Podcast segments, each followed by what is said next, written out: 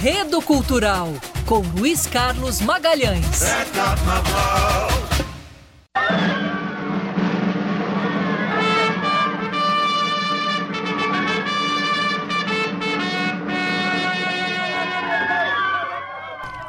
É, atenção! Tu, tu, corneta anuncia! Enredo Cultural no ar, Luiz Carlos Magalhães, tudo bem?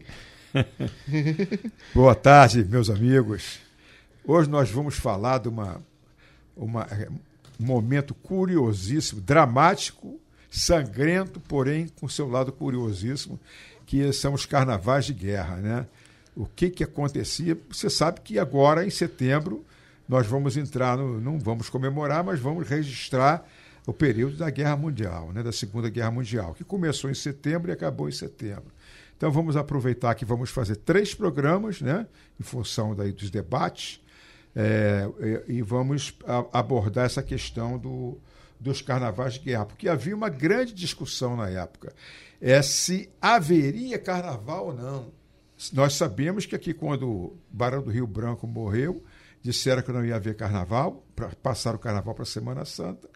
E acabou que houve carnaval no carnaval e na Semana Santa. Agora também, aí, com, a, com, a, com essa pandemia aí, também adiaram o carnaval, acabou que quase que teve dois carnavais. Mas agora era uma outra questão.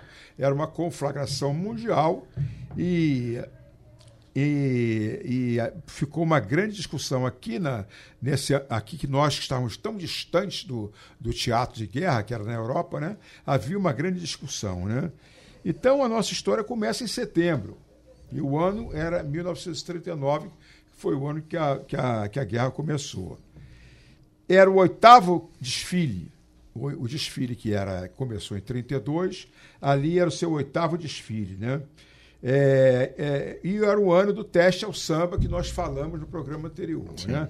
que foi, foi inventada uma nova forma de, de, desfilar no carnaval, com o samba enredo, é, juntando alegorias, fantasia, o samba.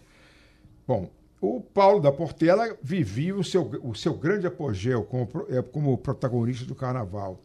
É, mas também era a véspera do seu pior momento, como nós vimos tudo na semana passada.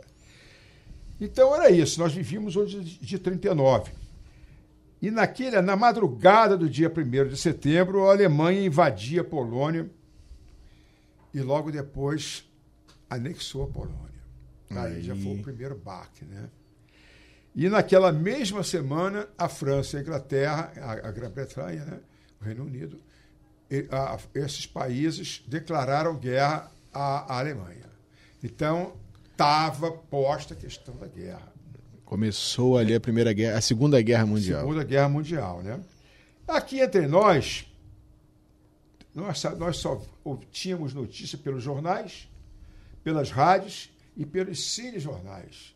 Eu me lembro bem desses cine, cinejornais. Mesmo depois da guerra, que aparecia aqueles campos de concentração e tal, o cinejornal pegava muito isso. E então era assim que as notícias chegavam. E a Europa ainda ficava muito longe, né? A, a, a, aqui se dizia que ele é coisa do outro lado do mundo, isso nunca vai chegar aqui.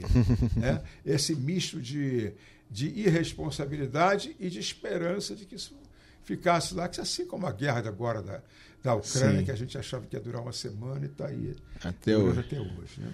E, e para nós do Brasil, está lá, acontecendo tá lá. lá. e a tá gente lá, não é. tem nem noção direito do que, que é a realidade mesmo. Sabe pelo noticiário, mas a dura e triste realidade é bem é distante verdade. da gente.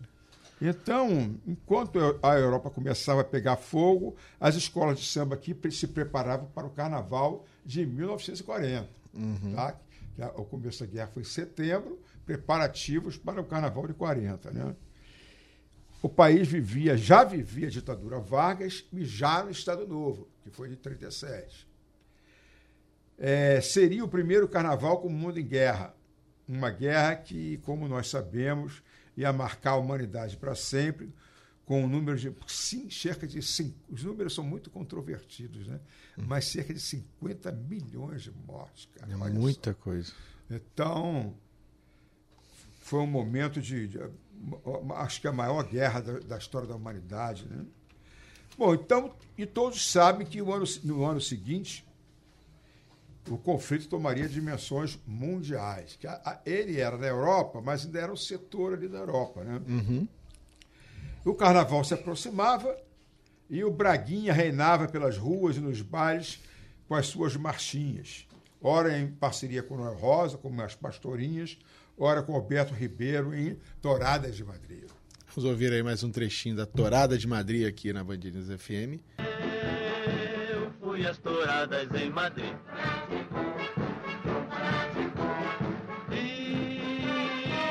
Quase não volto mais aqui pra ver Peri, beija Ceci. Bom, e o samba? Nós falamos das marchinhas. O samba, aquela época ainda já tão discriminado, pegava carona no carnaval e avançava ali na conquista dos furiões do Brasil inteiro. Foi o ano de camisa de estrada, de abre, abre a janela e não tenho lágrimas. Essas eram, esses foram os sambas que, que, que brilharam no carnaval. Né? Uhum. E aí, acerta? Se você fosse uma autoridade municipal, estadual, você ia autorizar que tivesse carnaval ou nós íamos ficar Rapaz, isso aconteceu recentemente, hein? Não é, é tão verdade. longe assim, não, hein? Nós temos que aí, para chamar atenção, né? Temos que levar nossas cabeças para aquele momento da história da humanidade para saber se nós o que a, a, discussão que houve nesse momento, né? É. Os foliões querendo carnaval e as autoridades refreando então, né? Houve o carnaval e a Mangueira venceu, deixando como vice a Mocidade Louca de São Cristóvão, e a Portela tinha sua pior colocação até ali. Na quarta-feira, o carnaval ficava para trás e a guerra alcançava, avançava cada vez mais da Europa. Né? A Alemanha obtinha vitória em cima de vitórias e lançava o ataque em bloco, a chamada Blitzkrieg, né? guerra relâmpago. Uhum. O que, que era guerra relâmpago? É, é atacar com as três forças a aeronáutica, a marinha e o exército. Atacava sem avisar, chegava, e tomava para então. Não dava espaço para nada. Então a, a, a, Alemanha lançava esses ataques em bloco e de uma só vez eh, invadia a, a Bélgica, a Holanda, Luxemburgo e a França. Foi o momento que a humanidade efetivamente acordou. Né? É. A França invadida. E, então, cada palmo da Europa cairia sob o domínio alemão. Inclusive, a França tinha uma linha Maginot, que foi, era um, uma fortaleza em forma de muro, que é para impedir o ataque alemão, que ali faz fronteira. Né? Uhum. Então, lá o ministro da guerra, lá desde a Primeira Guerra Mundial, fez essa linha Maginot. Os alemães não deram a menor pelota. Foi para dentro. Contornaram ali, acho que pela Bélgica e tal, entraram na França e fizeram a, a festa. Né? E assim foi. E, a, a, já em, no meio do, do ano, o, o Churchill, primeiro-ministro lá da, da, do Reino Unido, profi, ele proferia um dos mais dramáticos discursos da história. Eram os tempos em que eles ele dizia para os ingleses que a única coisa que ele poderia prometer era sangue, suor e lágrimas. Esse também foi um discurso que entrou para a história da humanidade. É. A França, então, era invadida e Paris ocupada por forças nazistas e Londres era impiedosamente bombardeada na Batalha da Inglaterra. E era guerra sem controle, sem a menor previsibilidade. Aí se aproximava o Carnaval de 42. O Estado-Maior do Alemão, então, já planejava a invasão da União Soviética rumo à vitória final. A França, Estados Unidos fora da guerra, uhum. a, a Itália sob bombardeio, sob controle. Mas e vocês aí, em casa, nos automóveis? É, vocês autorizariam ou cancelariam o carnaval? Vejam bem que o Brasil não tinha entrado na guerra ainda. Né? O Brasil não tá tinha entrado na guerra, mas a conflagração mundial já se contava ali milhões e milhões de mortos. Tá? Só os bombardeios na Inglaterra. Então a Europa sangrava. E não dava mais para ninguém achar que aquilo era coisa que ia acabar logo. Não dava para. Não, tinha tá? E aí, o que, que você acha, Lacerda? Houve ou não houve carnaval? Adivinha? houve carnaval. Abemos carnaval. Sim, houve carnaval e a Portela aí conquistava seu primeiro título naquela década de 40. Uhum. Que, que ia ser o primeiro carnaval de 41, ia ser o primeiro do maior feito inalcançável das histórias passadas, presentes e futuras dos carnavais. A Portela foi sete vezes campeã seguida. Foi heptacampeã. Né? É, o Paulo da Portela, nesse ano foi o ano que ele saiu da Portela, foi o ano que o Monaco chama de aborrecimento. Ele nunca mais voltaria a Portela. E a Praça 11 também estava com seus dias contados para que ali fosse governo Vargas, aquela construção absoluta ali da presidente Vargas, a, a cara do governo dele, né? Então a, Praça 11 também dava seus últimos suspiros. No carnaval foi, foi animadíssimo, puxado por machinhas cada vez mais cativantes, como Aurora, alala, oh, oh, oh, e sambas marcantes como Helena, o patrão, o trem atrasou. Essa também é desse ano. Rapaz. E o bonde de São Januário.